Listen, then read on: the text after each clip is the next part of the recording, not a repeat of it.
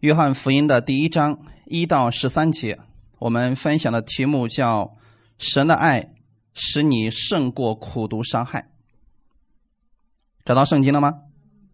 我们一起来读一下约翰福音第一章一到十三节：“太初有道，道与神同在，道就是神。这道太初与神同在，万物是借着他造的，凡被造的，没有一样不是借着他造的。生命在他里头，这生命就是人的光。光照在黑暗里，黑暗却不接受光。有一个人是从神那里差来的，名叫约翰。这人来为要做见证，就是为光做见证，叫众人因他可以信。他不是那光，乃是要为光做见证。那光是真光，照亮一切生在世上的人。他在世界，世界也是借着他造的，世界却不认识他。他到自己的地方来，自己的人倒不接待他。凡接待他的，就是信他名的人。他就赐他们权柄，做神的儿女。这等人不是从血气生的，不是从情欲生的，也不是从人意生的，乃是从神生的。阿门。我们一起先来做一个祷告。天父，感谢赞美你，谢谢你今天带领我们来到你的面前。我们每一次来寻求你的，我们知道你必然会赐下你的祝福给我们。你知道我们每一个人心里的需求，所以我相信。你今天也会按时分粮给我们，你会借着我们每一个人里边的信打开我们的眼睛，让我们更多的来认识你。今天借着你这样的话语来更新我们的心思意念，让我们在你的话语当中我们得着安慰。无论我们在这个世界上我们受到了什么样的伤害，我们知道在主里边永远有平安。今天我愿意在这个时候接受你的话语，奉主耶稣的名祷告，阿门。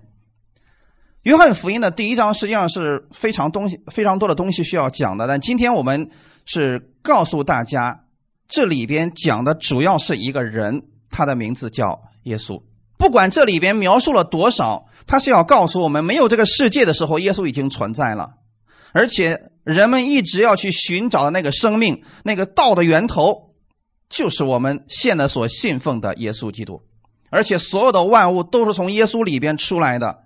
所有的生命也是从他里边出来的，他就是所有人需要找的那个真光。如果你觉得你在黑暗当中，你说我的生活当中是黑暗，工作当中是黑暗，人生是黑暗，恭喜你，你找到源头了。今天能够解决这黑暗的是耶稣的光，让耶稣进入你的里边，你的生命从此就是光明的。当你接受耶稣成为你的人生的救主的时候，你不再是黑暗之子，你是光明之子。阿门。所以接受耶稣的人是有福的。不管我们今天有多少人信耶稣，我们今天告诉你信耶稣有多好，实际上是为耶稣在做见证。我们每一个人都有选择的权利。你要不要相信这位耶稣基督？就像圣经上所说的，约翰来了也是要为耶稣做见证，但耶稣是那个真光，约翰却不是。阿门。做见证的人是让听到的那个人可以相信耶稣就是真光。那么有一个奇妙的事情就是什么呢？耶稣来是要把好处给我们，是要把他的生命给我们，是吗？可问题是，这个时候我们人开始摆起架子来，人不愿意接受他。所以圣经上说的是，他到世界来，本来世界是借着他造的，他来这个世界是不是应当来的？但是他到自己的地方来，自己的人倒不接待他。那换位思考一下，如果。你是那位耶稣，你到这个地方来，这个地方所有人都不接纳你，而这一切都是你的，你怎么办？如果里面有一点私欲的话，就会把这群人全灭掉，因为本身就是我的东西。阿门。可是耶稣没有这么做，耶稣是用自己的生命让这群人得着生命。哈利路亚，这就是耶稣的爱。就像刚才呃一个姊妹还跟我分享说，她在读经的时候终于明白一件事情：耶稣为什么在十字架上。断气，其实耶稣死，没有人能杀死他，是不是？他的生命是自己给出去的。我们是都怕死，可是耶稣呢？他来的目的就是为了以死来还清神的赎价，在神面前还清我们的赎价，对不对？然后他的死就换来了我们的生命。所以耶稣在十字架上，他是呼出了一口气，然后把生命就交给了我们的主，对吗？这个世界上除了耶稣之外，其他的人呢，都不是这么死的，都是不愿意死，死的时候都是特别的不甘心，不能死呀，不想死。唯独耶稣是什么？他能决定自己的生命。哈利路亚！我们除了耶稣之外，任何其他人不能决定自己的生命。我不能说我明天就死，你不一定能做得到。有人说我跳楼可以死，也许跳了那明天死不了，后天他死呢。所以这些事情不是我们可以决定的。唯有耶稣他说什么呢？他把他的生命交出去，交出去的目的是为了让我们得着他的生命。所以很多人在称颂耶稣，用诗歌、用一些见证，还有讲道，都在称颂耶稣。最终的目的是为了什么？有人说了，就是让你去爱主啊！这时候我们又回到了过去，我们受到了很多的教导：你要爱耶稣，耶稣这么爱你，你不应该爱耶稣吗？所以你要去爱你的仇敌，你要去饶恕你的仇敌，你要去包容你的仇敌，你要去顺服你的仇敌。这个话说起来简单不简单？我在这讲可以讲很多条例给你们讲，但是我讲完了，你们就彻底跌倒了，因为没有一个人可以做到这一切。这些话都是说的人。非常的感动，听的人非常的动容，但是做不到。如果要自己去遵守神的诫命，不论对错，不论结果，不看得失，无条件的去爱，不放弃的去爱，谁能做得到？做不到啊！我们连我们自己所爱的孩子，我们都不一定做到这一点，对不对？更何况是仇敌了，根本不可能的事情。我们如此去付出爱的时候，还有一个事情发生了，那就是人会受伤。受伤之后，人就会产生苦毒，最后由爱变成恨。这世界上这样的多不多？太多了，弟兄姊妹。所以不单我们做不到，我们去付出的时候，我们还会受伤。那这样的话，有人说了，干脆不爱好了，我独善其身，这样呢，是不是又避免伤害了？你发现不可能。我们在这个世界上生活，我们总要去跟人交流，总要去跟人接触，无意之间我们就被别人伤害了。这时候怎么办？这是我们人里边的软弱和我们的缺乏，请记得，唯独来到基督的爱里边，你才能完全得释放。在基督那个完全的爱里边，你的这些伤痛才能彻底的被抚平。阿门。也只有你明白了刚才我们所讲的那一切，不是你努力去爱人，是耶稣已经这样爱了你了。你领受他这样的爱，你就可以胜过曾经的伤害、苦毒。才能活出爱的生命来，请你记得，弟兄姊妹，我们在这个世界上能活出我们从基督所领受的爱，你这就是爱别人了。不是你努力去爱别人，努力去讨好别人，是你把耶稣所领受而来的这份爱，你把它活出来。不是真的说，我为了你，我才努力去做什么。不是，是你真的明白耶稣这样爱你，你不经意之间所产生出来的生活，就已经影响别人，让别人得安慰了。所以，我们的一生是不断在领受的耶稣的这份爱而生活的。可能有人说了，不是的，你看，我不是也忍受那个谁谁谁那么多年了吗？他说的非常对，确实是忍受，这也是耶稣的定义。格林多前书十三章里边，爱是恒久忍耐，对吗？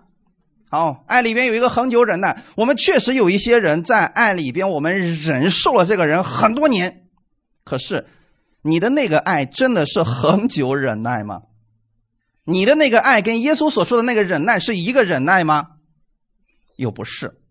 今天有很多人说了：“哎呀，因为我是基督徒，所以我忍耐你。”其实那是忍受他。因为我是基督徒，所以我不跟你一般计较。你那是忍受他。等有一天你忍受不了的时候，你比那个不幸的爆发的更加可怕。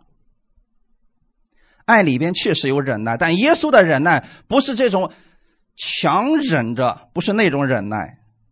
真正的忍耐当中是没有抱怨的，而是在喜乐当中。等候对方能够明白，阿门。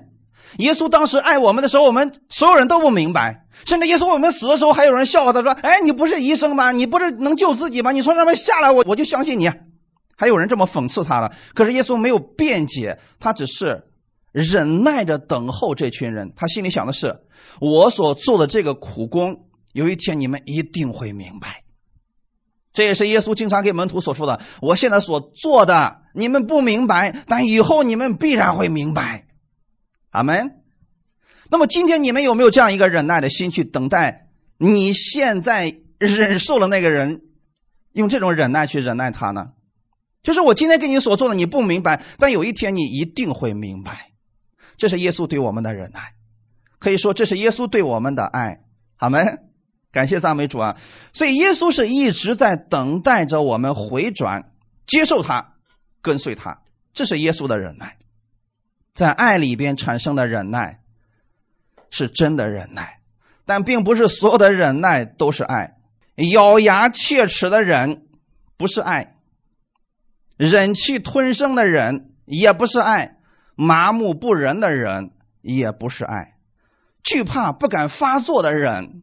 更不是爱，你只是不想跟他起冲突而已，并不代表你爱他。或许你是迫不得已，多数人是在这个环境当中生活的呀。那我们怎么样来解开这个问题呢？在基督里边，我们不应该受这些捆绑，对吗？我们分享第一点，不要拿别人的错误惩罚自己。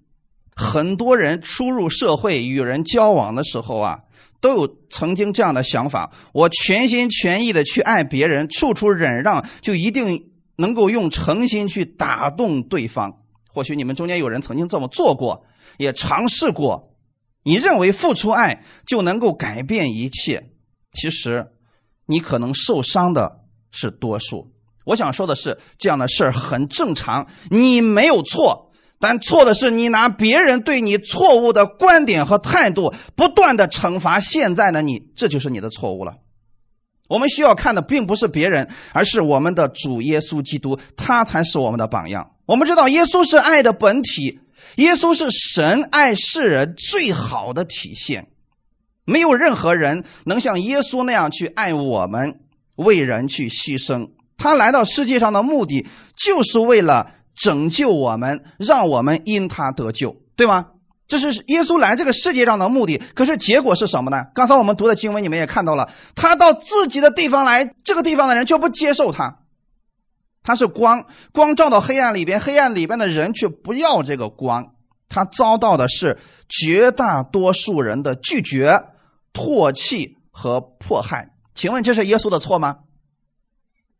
所以弟兄姊妹，如果你不明白这是别人的错误，不是你的错，你就会受伤。有些时候，耶稣完全可以为自己辩解，完全尝试扭转别人对他的看法。比如，法利赛人聚集在一起，想要谋害他的时候，尼哥底母，就是这个曾经受过耶稣教导的尼哥底母，他是犹太人的领袖，为耶稣挺身而出。我们来看这段经文，《约翰福音》的第七章四十五到五十二节。差役回到祭司长和法利赛人那里，他们对差役说：“你们为什么没有带他来呢？”差役回答说：“从来没有人像他这样说话的。”法利赛人说：“你们也受了迷惑吗？官长或是法利赛人岂有信他的呢？但这些不明白律法的百姓是被咒诅的。”内中有尼哥底母，就是从前去见耶稣的，对他们说：“不先听本人的口供。”不知道他所做的事，难道我们的律法还定他的罪吗？他们回答说：“你也是出于加利利吗？你切须查考，就可以知道加利利没有出过先知，是不是一个辩论？在这个辩论当中，首先你得确定一件事情：耶稣做的是不是正事？是不是给人带来好处的？好，可是这群人心怀鬼胎。他们想把耶稣抓过来，差派了两个人去，去把耶稣给我抓过来。好，没想到的是，这两个差役听到耶稣讲道之后，觉得嗯，讲的太好了。结果这两个人就回来了。假如你是那两个差役，你回去了，你觉得说，哎呀，耶稣讲的太好了，你们为什么要抓他呢？好，他们对这个差役说，你们为什么没有将他带过来呢？差役是不是实话实说了？从来就没有人像他这样说话的了。好了，法利赛人这时候开始定罪于你了。你也受了迷惑了吗？啊，你看我们官长和法利赛人当中有信这个人的吗？我们一听，好像也对啊。你看当官的没有一个信耶稣的，我们为什么要信他的呢？这个时候你就知道你做的是不是正确的。这两个差役，可是当官长去诋毁他的时候，他就很容易受伤了。大家明白了吗？有时候你明明是对的，只是因为别人错了，所以你拿别人的这个错误不断的惩罚自己，说：“哎呀，我怎么这个样子呢？我都没完成法利赛人和官长的要求。”然后你紧接着看啊，但这些不明白律法的百姓是被咒诅的。紧接着官长就开始咒诅这个人。哇，弟兄姊妹，你有没有发现，有时候你付出别人是好心，对吗？你好心劝他，希望他得生命，希望他活得更好，结果别人噼里啪啦咒诅你一顿，心里受伤不？你受伤之后，你决定说从今天开始再也不搭理你了。是这个事儿已经结束了，可是捆绑从此开始了，对吗？有的人捆绑就能达到一生的时间，就因为过去谁怎么给他说了一句话，捆绑整整一生的时间。弟兄姊妹，耶稣希望我们解开这些捆绑，而这些捆绑是只有在他的爱里边才能被解开。阿门。第五十节，其中有个官长叫尼格迪姆啊。从前见耶稣对他们说：“不先听本人的口供，不知道他所做的事，难道我们的律法还能定他的罪吗？”好，现在是地位平等了吧？开始讨论说：“啊，那你看这两个差役回来说这个话，我们看看怎么不对啊？”他不能咒诅尼格迪姆，他就说什么呢？这些法利赛人就说了：“你也是出于加利利吗？你们知道这句话什么意思吗？”这种定罪其实更可怕，你知道吗？当你有一个观点跟我不一样的时候，他说：“你是河南人吗？” 你知道这种有多可恶吗？你也是出于加利利吗？这什么意思？你知道吗？就是加利利就没一个好东西。你是不是从加利利出来的？啊，你怎么帮着一群加利利人说话呢？这个时候已经不论对与错了，就是定罪，谁敢招惹他就定罪谁，是不是？官长已经变成这个样子了。你窃去查考就可以知道，加利利没有出过先知。是不是这种传统的思想，这种过去的观念拦阻我们没办法接受耶稣的恩典，没办法得着这个生命？其实不怪别人，是我们自己。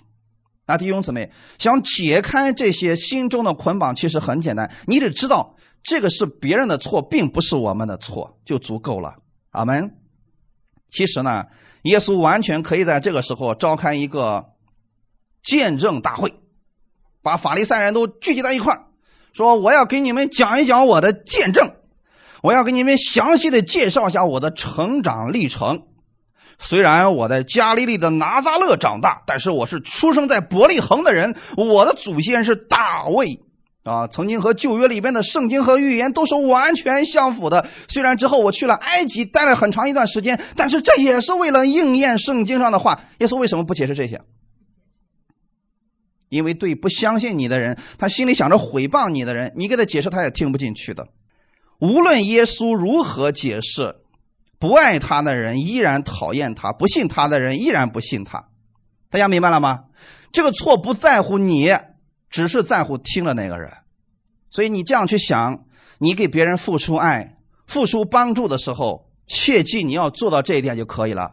无论别人接受或者拒绝，你都不应该受伤啊。哈利路亚！耶稣知道自己在真理当中，也知道自己就是那个光，所以不论你们别人怎么反应，我依然还会去付出我的这份爱。耶稣也知道，就算行再多的神迹，讲再多的道，如果他们的心不打开、不接受，也是没有用的。所以弟兄姊妹，我们只做一件事儿：你有多少，你愿意给出去，你就给出去就好了。然后剩下的事儿就交给耶稣吧，哈利路亚！就像耶稣对待法利赛人和祭司长的态度是一样的。耶稣知道这不是他的错。其实很多时候我们付出真心，没有得到相应的回报的时候，我们就受伤了。那就证明一开始你的付出就是有条件的。弟兄姊妹，我们今天应该领受耶稣的爱，然后再去付出。那个时候你什么时候都不会受伤。因为人一般受伤之后，就会开始怀疑自己是不是做的不够好。你想，那个定罪你的人都用什么方式来定罪你？也许是你的软弱，也许是你永远无法改变的一个事实。比如说，我们刚刚所说哪哪的人，那你说这个怎么办？你永远都逃脱不了这种说法呀，是不是？我今天一见到你，我说啊，加利利人来了。哦，你说这个怎么办？你不管你成就多高，别说加利利人了。是这是这个意思啊，所以我们要遇到这些事情，就是按真理而行，其他的不必在意。我要强调一下啊，这是我们跟人的相处。如果我们也有错，导致别人对我们的误解加深，我们需要向别人承认错误。阿门。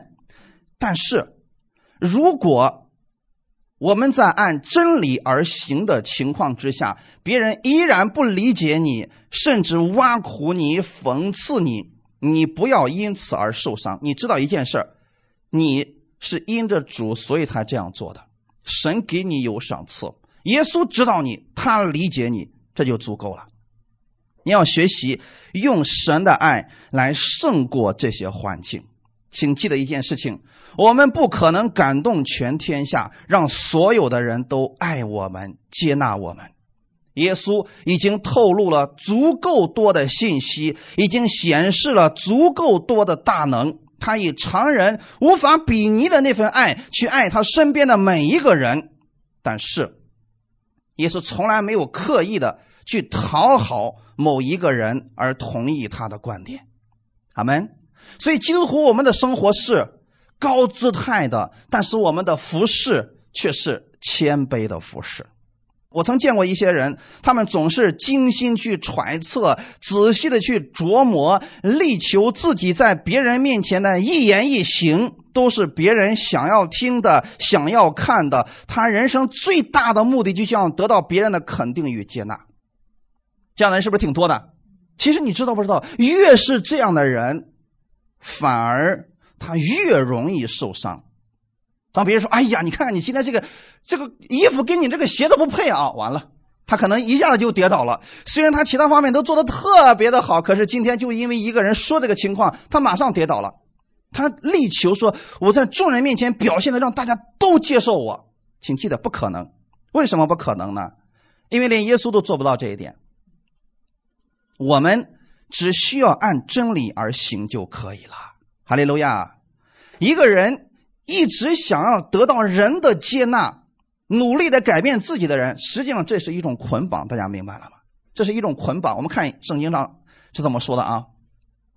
箴言书二十九章二十五节：惧怕人的陷入网罗，唯有依靠耶和华的必得安稳。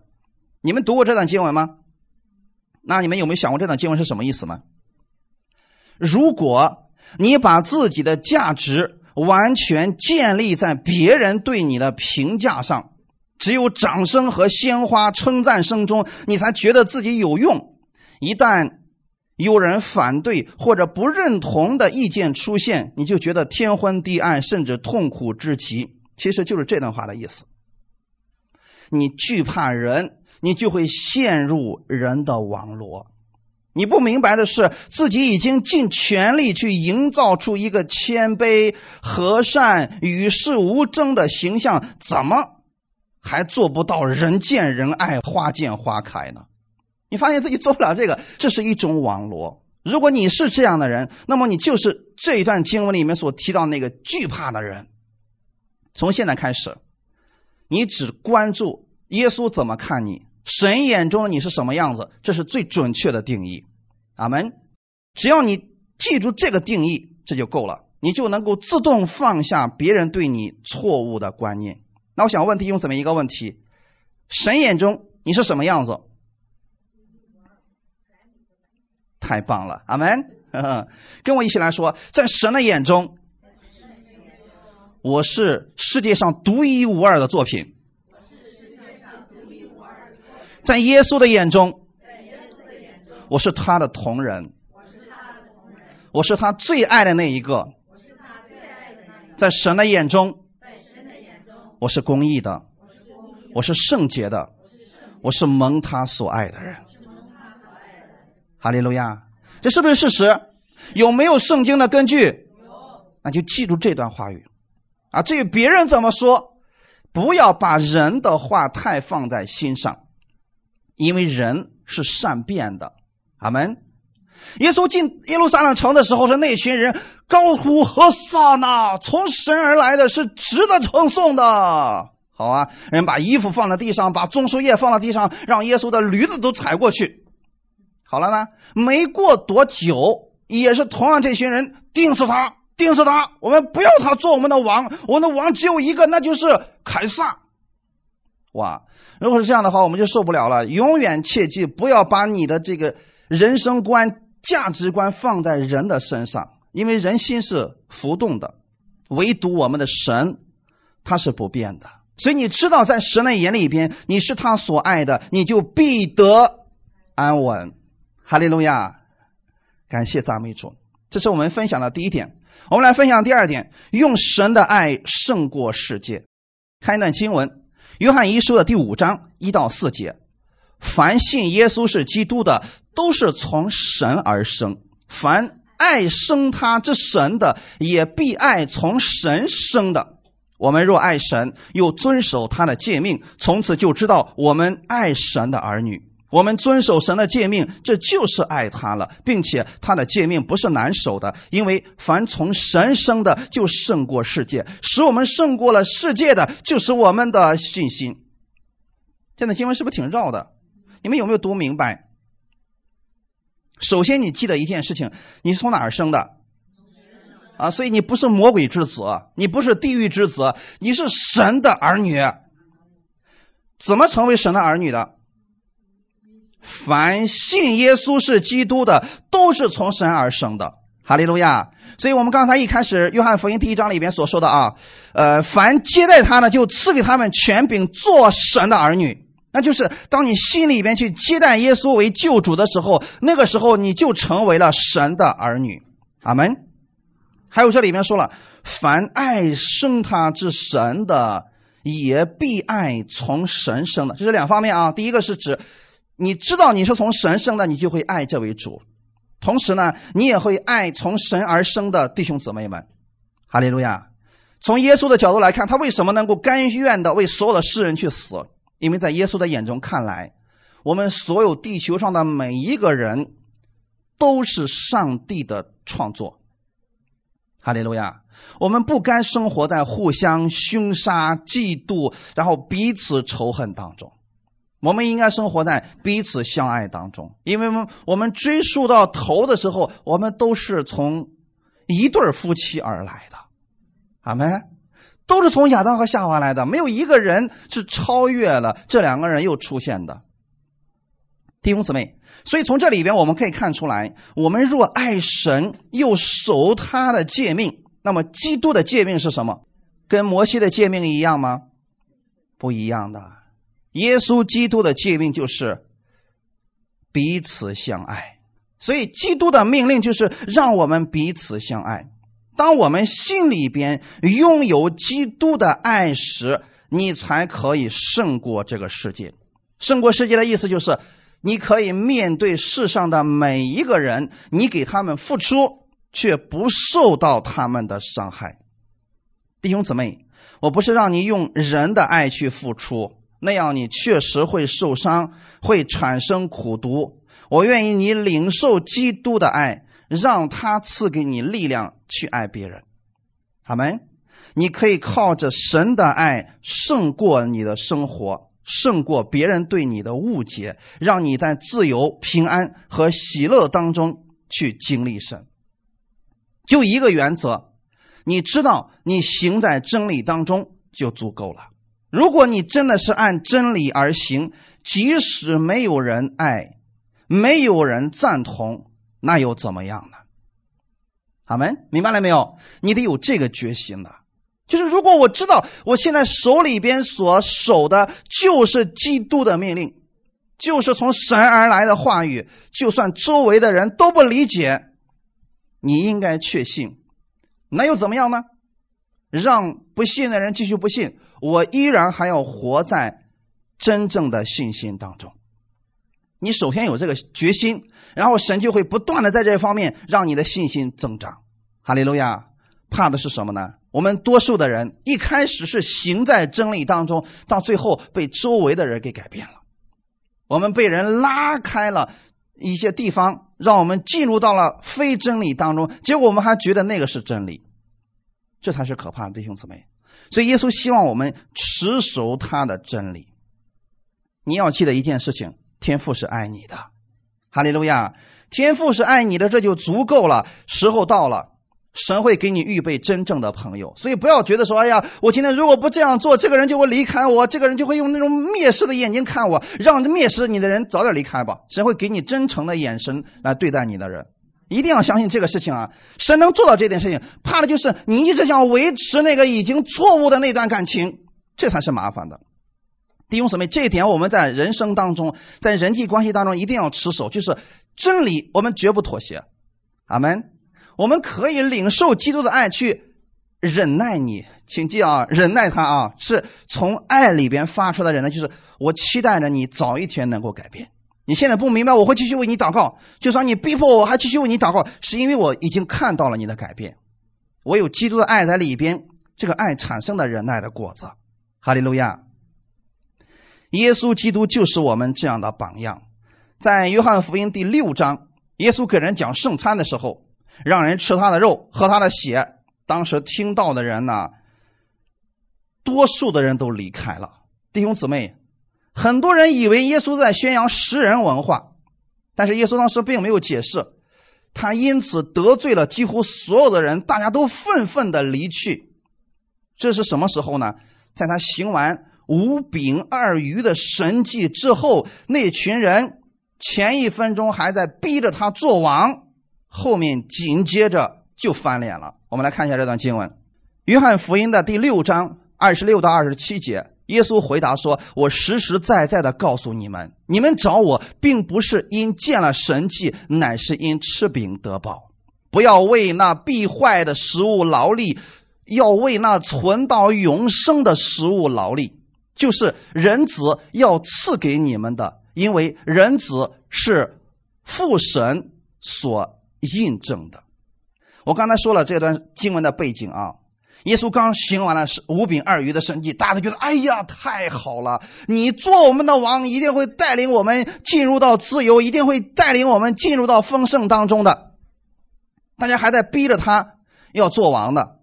紧接着，耶稣就给他们讲一段话语，就是说你们要吃人子的肉，喝人子的血。结果这会儿大家受不了了。为什么耶稣要讲这段呢？耶稣不希望人们。把所有的精力都用在世界的吃喝上，耶稣愿意他们明白更重要的生命的道理，也就是永生之道。所以弟兄姊妹，耶稣才开始讲要吃他的肉、喝他的血的比喻，意思是在告诉大家，人活着不是单靠食物，更重要的是靠神口里的话语。阿门。弟兄姊妹。那么今天我们在给别人传福音的时候，我们可以为别人按手祷告，别人可以病得医治，或者说呢，在别人遇到问题的时候，我们可以为他们来在经济上来资助他们，帮助他们。但这些都不是目的，目的是为了什么？借着这些事情，让他们看见神的爱；借着这些事情，让他们明白，还有更重要的，那就是我们的生命。阿门！你知不知道耶稣那一次讲道，几千人离开他而去啊？你知道这种是很多人接受不了的吗？今天我们在讲道的时候，人越讲越多，我们都能够接受，我们心里面可能会很高兴。可是如果有一天你讲了一篇道，关于生命的，让人得着更丰盛的生命的道的时候，你讲完之后，呼呼啦啦人全走完了，你当时心里会怎么想？多数人会有一个想法是：糟了，我讲错了，我不该讲这些，是不是这样情况？弟兄姊妹，如果你这样得出结论，你一定会产生定罪，产生苦读的。原因很简单啊，我们看到多数人都不理解，都离开了，怎么办呢？这时候。耶稣没有留下来说了：“哎呀，你们等一等，听我解释一下。你们不要误会我，我不是让你们真的吃我的肉，我是在做比喻，我指的是灵里边的道理。”耶稣有没有这么说？没有啊。反而他转过来问他的门徒说：“你们也要离去吗？”记得这句话有吗？当时他转身问门徒说：“你们也要离去吗？”其实，在原文当中表达他有一个情绪在里边，他的意思是：“你们也离开吧。”你们想，当时门徒的心里面有没有摇晃的时候？能不摇晃吗？他一看，本来你想想多少人，五千个男人加上小孩子加上妇女，那就将近一万人的布道会啊！一万人的布道会，浩大的一个场面啊！当耶稣说：“你们当吃人子的肉，喝人子的血。”结果啊，讲的什么破东西啦？呼啦啦走了。结果一万个人，剩下的就剩十二个了。你想，他不是一百个人剩十二个，你还能心里还能有点接受？是一万人，哗哗哗全走了。你想那个时候，你脑袋上不冒汗吗？你心里面不受波动吗？这门徒们一看，哎，别讲了，耶稣，你看人都讲讲没了。弟兄姊妹，你能不能相信相信一件事情？就是如果你在真理当中，就算没有人了，你仍然如此去相信，并且如此去行呢？如果有这个心，你不会受别人的影响，你也不会因为别人的错误而惩罚自己。哈利路亚！你就会在爱里边得到释放。所以这时候呢，他对门徒说：“你们也离开吧。”实际上就这个语气，就你们也离去吧。当时有一个门徒说了：“你有永生之道。”我们还跟随谁呢？是不是他的老师心里面得安慰了？其实，在耶稣看来啊，你们能理解我是迟早的事儿。就算你现在能理解，我说嗯不错，嗯好事儿。你现在不理解，耶稣说嗯不错，好事儿。明白我的意思吗？无论你现在能不能理解，在耶稣那儿，他都认为没有失败，他都认为他是正确的。哈利路亚。所以，我们人与人相处的时候，你得有这样的耶稣的爱在你心里边。这跟我们现在的处事原则是多么的不同啊！我敢保证，嗯，今天能够领受这样话语的人也不多。如果有反对的呼声，有人要离开教会，有人说你是异端，有人说，呃，你都讲错了，呼呼啦啦，所有的人都离开你了，一定会让这个牧师心情郁闷，彻夜难眠，对吗？因为我以前遇到过，我记得我以前给你们中间有些人讲过我过去的见证。当然，现在我不会有这样的事情，因为真的神带领我过了这一关了啊。其实我刚开始讲恩典的时候，当时人特别的少，我记忆深刻呀。一共当时因为初建教会嘛，那时候人本身就少，一共才十个人上下。突然有一天的时候，有两个阿姨带领了两个信主的四个人，他们找到我说：“你讲错了，你应该。”平衡律法，你应该讲这个神的审判，呃，应该讲这个，应该讲那个。他们一直在要纠正我，要纠正我说我讲错了。然后我跟他说：“我说，我讲的是符合圣经的。”只有他们说你是异端，所以他又把他带来信主那俩人也带走了。我说的意思是什么呢？当时一共才十个人，他们花带走了四个。你说我那个心能接受得了吗？别忘记我那时候刚刚开始牧会啊，那个小心脏实在受不了啊！我整整三天三夜是彻夜不眠呀，心情极其郁闷呐。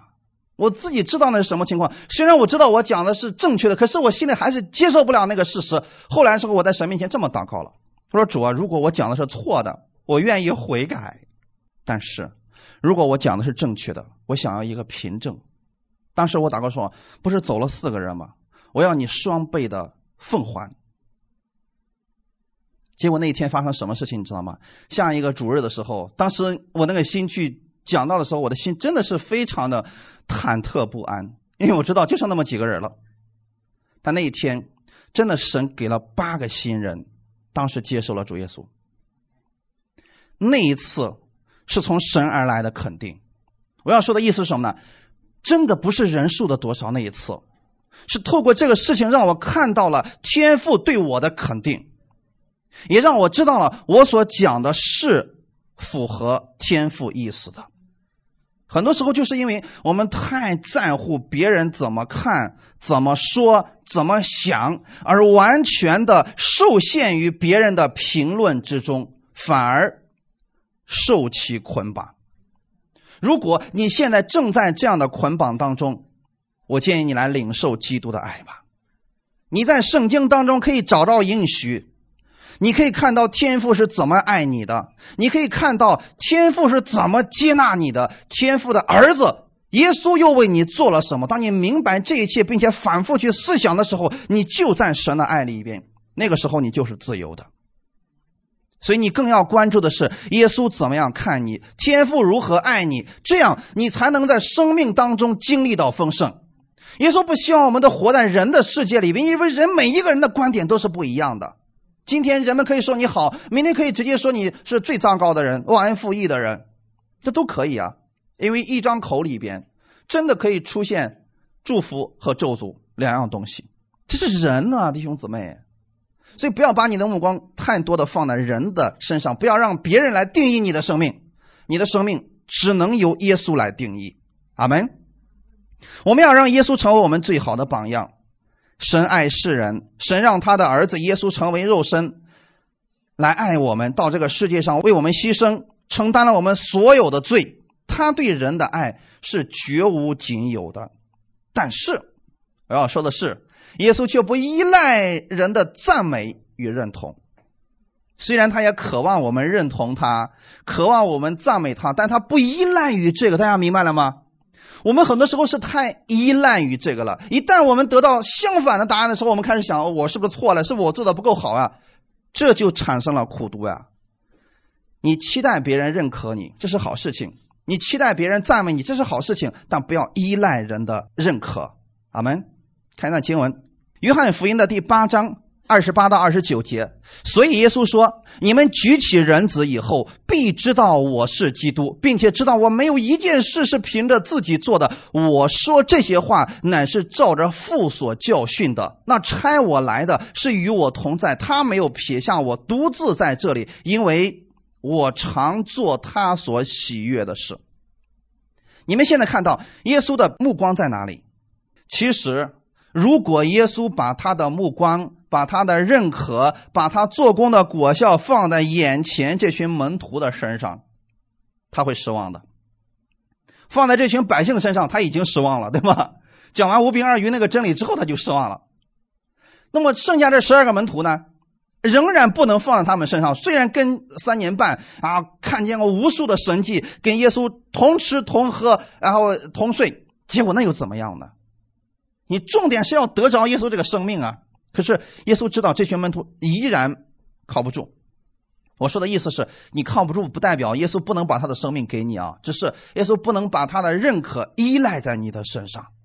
所以你看啊，这里面耶稣说：“你们举起人子以后，必知道我是基督。”那说明现在他们知道不知道？虽然彼得嘴里边曾经说过：“啊，你是神的儿子，你是基督。”可是那就是嘴巴里说说。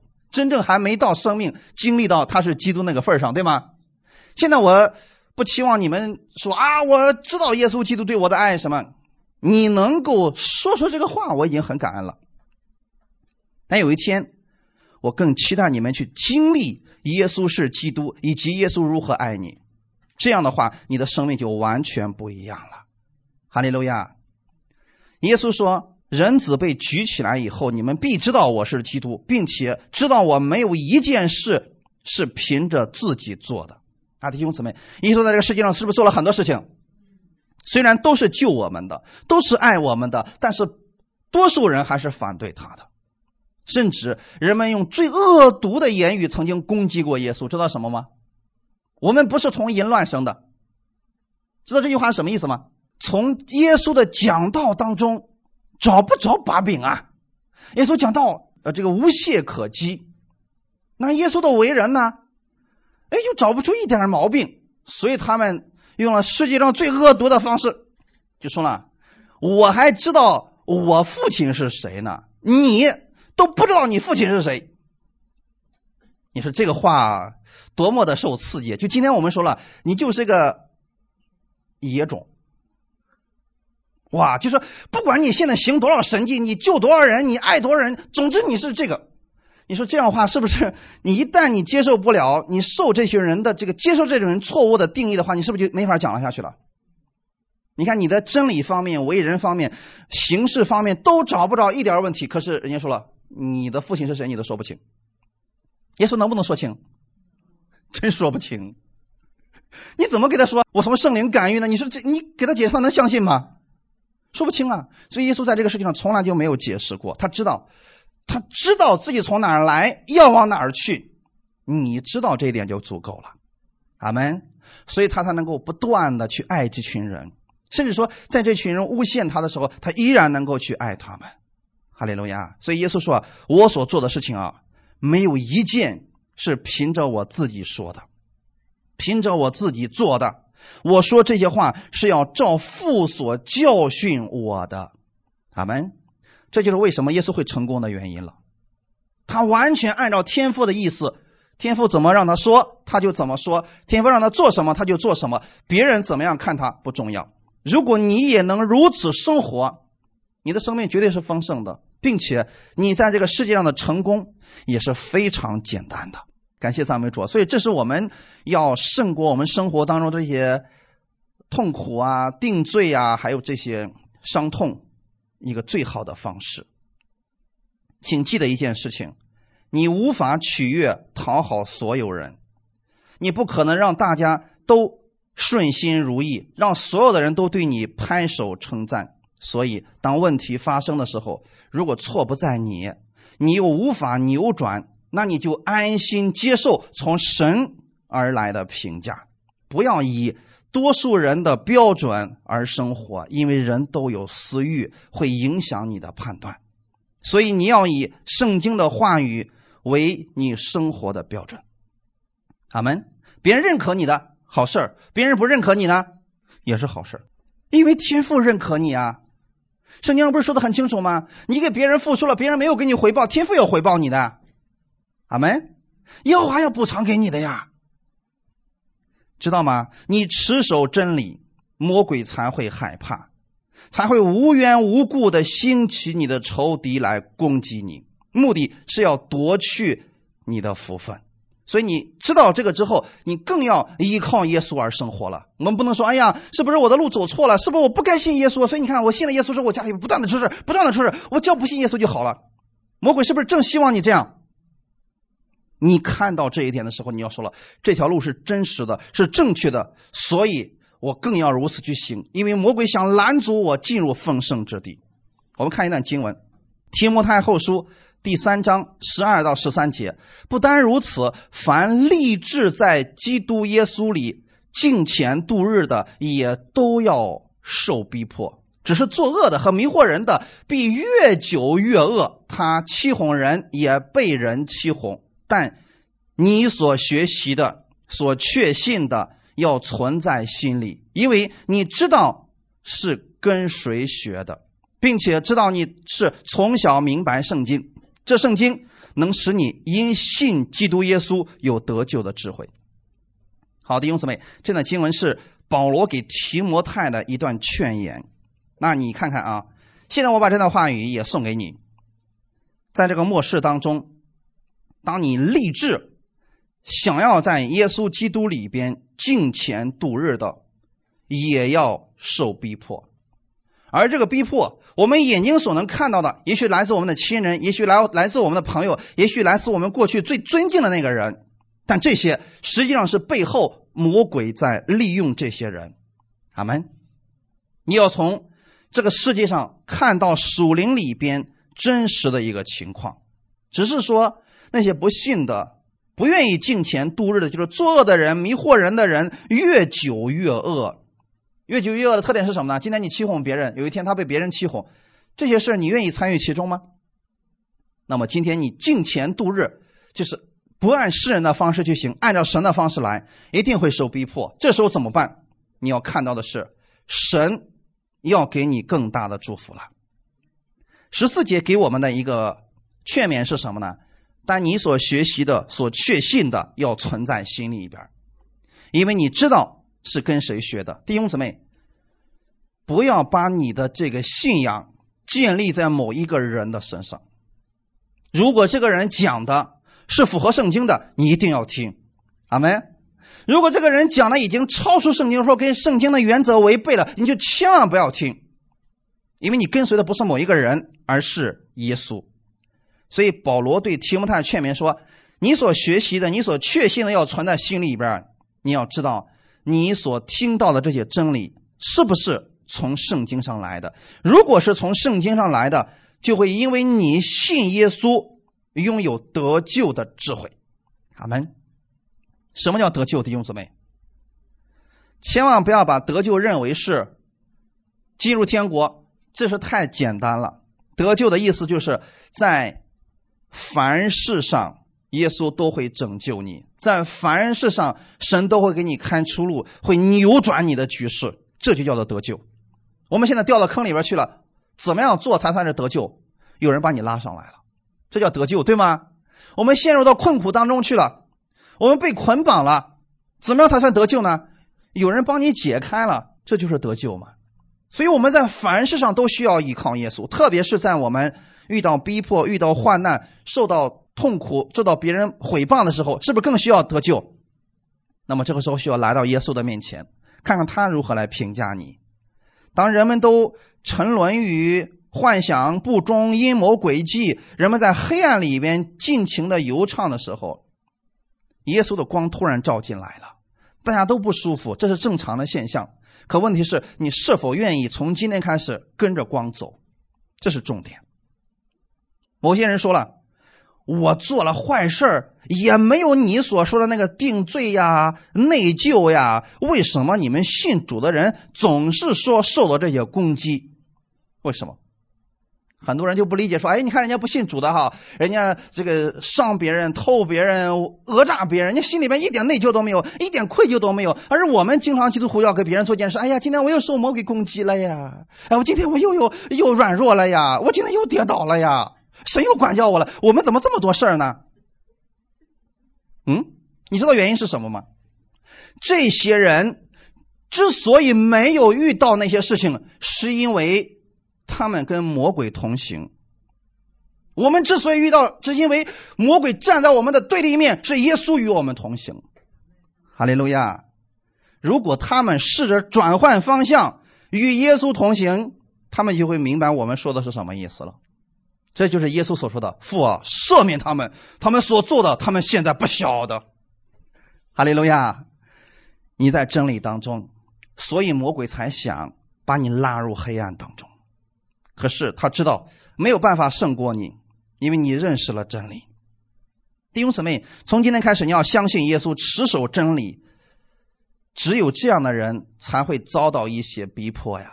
如果你遭到逼迫了，恭喜你；如果因为持守真理而受到逼迫了，这是有福的。哈利路亚！啊，在天上的赏赐是大的。如果我们靠我们自己去爱、去饶恕，根本就做不到。但如果神的爱存在你的心里边，你可以领受多少神的爱，然后再用这份爱去生活，无论对方是对是错。耶稣就是这样来饶恕了那些在十字架下面毁谤他的人。今天的你也是一样，如果你心里边拥有耶稣这样的爱，你也可以原谅那些恶意中伤你、心怀不轨的人。但是，如果你付出了爱，别人不理解。你不要定罪自己，也不要受伤。你的荣耀是大的。耶稣给我们的一个话语是什么呢？今天你去请客吃饭的时候，不要请那些富足的人，你要请那些瘸腿的、瞎眼的，就是无力回报你的人。如果你请了这群人，因为他们没办法回报给你，所以你们的天上的父要回报给你。哈利路亚。我说的意思是，今天你付出了，别想着别人给你同等的回报，你期待的是天父给你的回报是更大的。哈利路亚！你的目光不是在这个地上期待人给你一点点所谓的回报，你给别人付出的时候，你就期待说：主啊，我给他了，我就是给他，因为你如此爱我，你已经给我如此多的丰盛了，所以我愿意给出去，用这份爱，这叫自由的爱。去爱别人吧，哈利路亚！切记不要让任何人影响你的蒙福之路，要坚定你的脚步。阿门。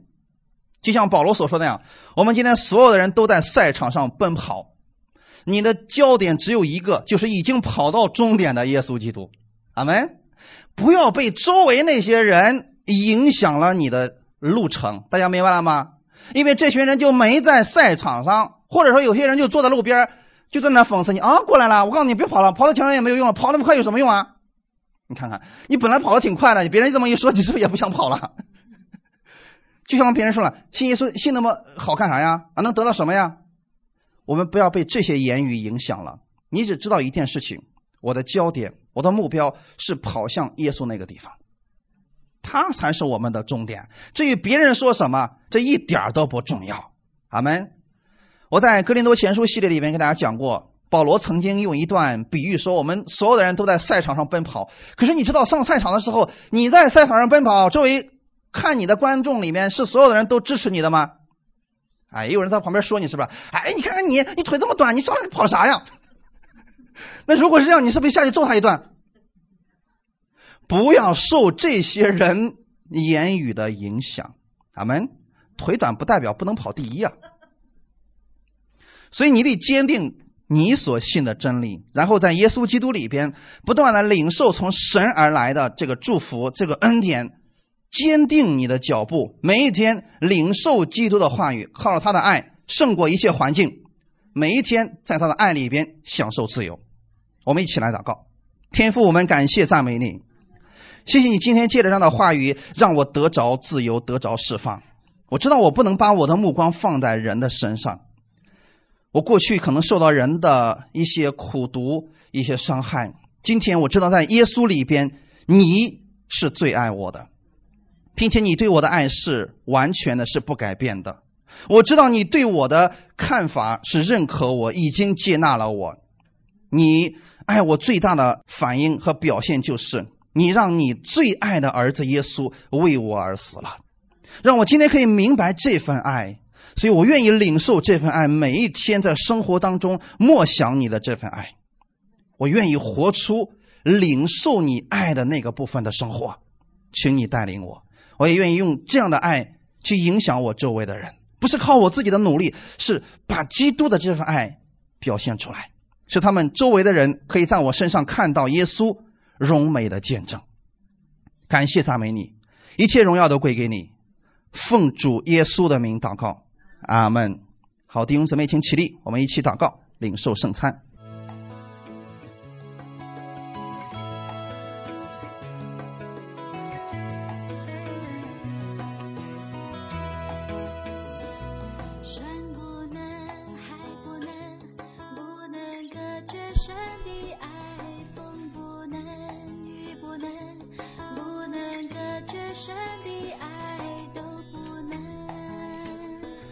奉主耶稣的名，将这饼分别为圣。从此刻开始，这不再是普通的饼，是耶稣基督的身体，为我而舍的。耶稣舍下他的身体给我，也是因为他爱我，他愿意我领受他的这份爱，领受他的健康。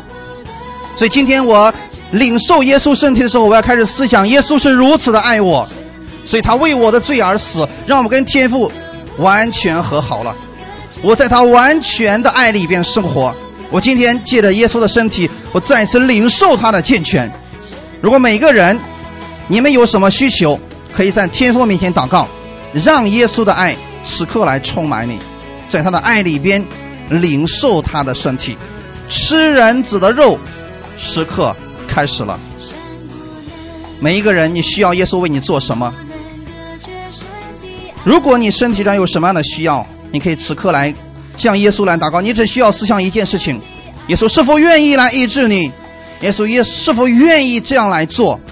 有能力吗？如果你的答案是确定的，向他来祷告吧。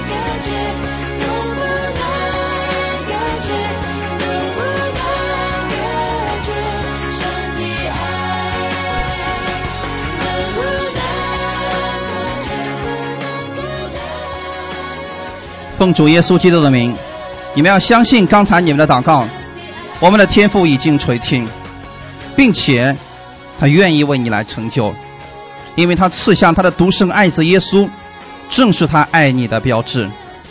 每次当你看到耶稣在十字架上为你所做的这一切救赎之功的时候，你就应该相信天父是爱你的。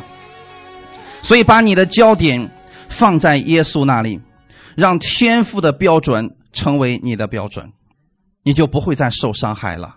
奉主耶稣的名，你们身上的疾病已经因耶稣受的鞭伤，你们得着医治了。你们得着了，哈利路亚！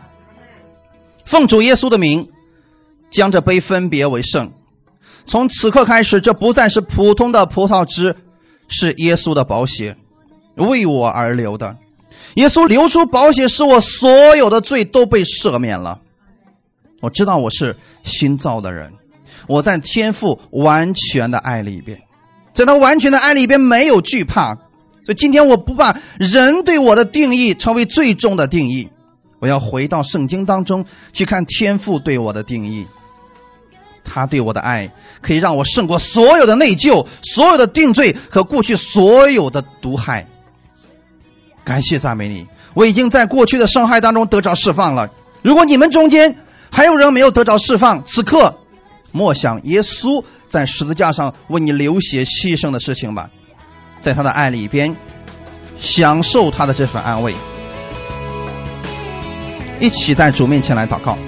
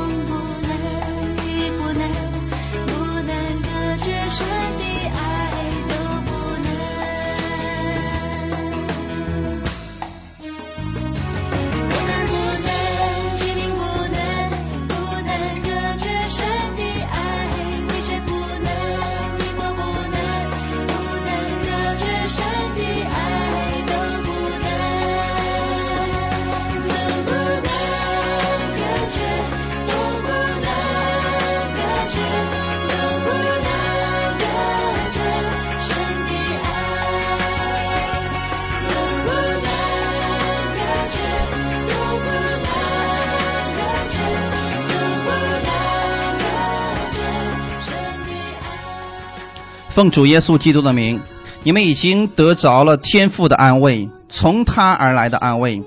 所以从今天开始，你要相信你是神所爱的人，你要相信的是天父的爱就在你的身上。无论你在什么地方，无论成功或者失败，天父的爱都没有改变。你要把天父对你的评价牢牢的记在心里边，不要太在意别人对你负面的恶意的评价。你要相信，今天天父的爱永远不改变。在他完全的爱里边，你可以胜过你现在的环境，胜过你所遇到的所有的逼迫以及苦毒，你已经得着释放了。耶稣的宝血已经使你脱离这些捆绑了。奉主耶稣的名，你是自由的，你内心是自由的，你在他的平安当中了。这周无论你们往哪里去，你会成为别人的祝福，请你记得你是祝福的管道。哈利路亚，感谢赞美主。感谢赞美主，哈利路亚！奉主耶稣的名祝福你们，阿门，阿门。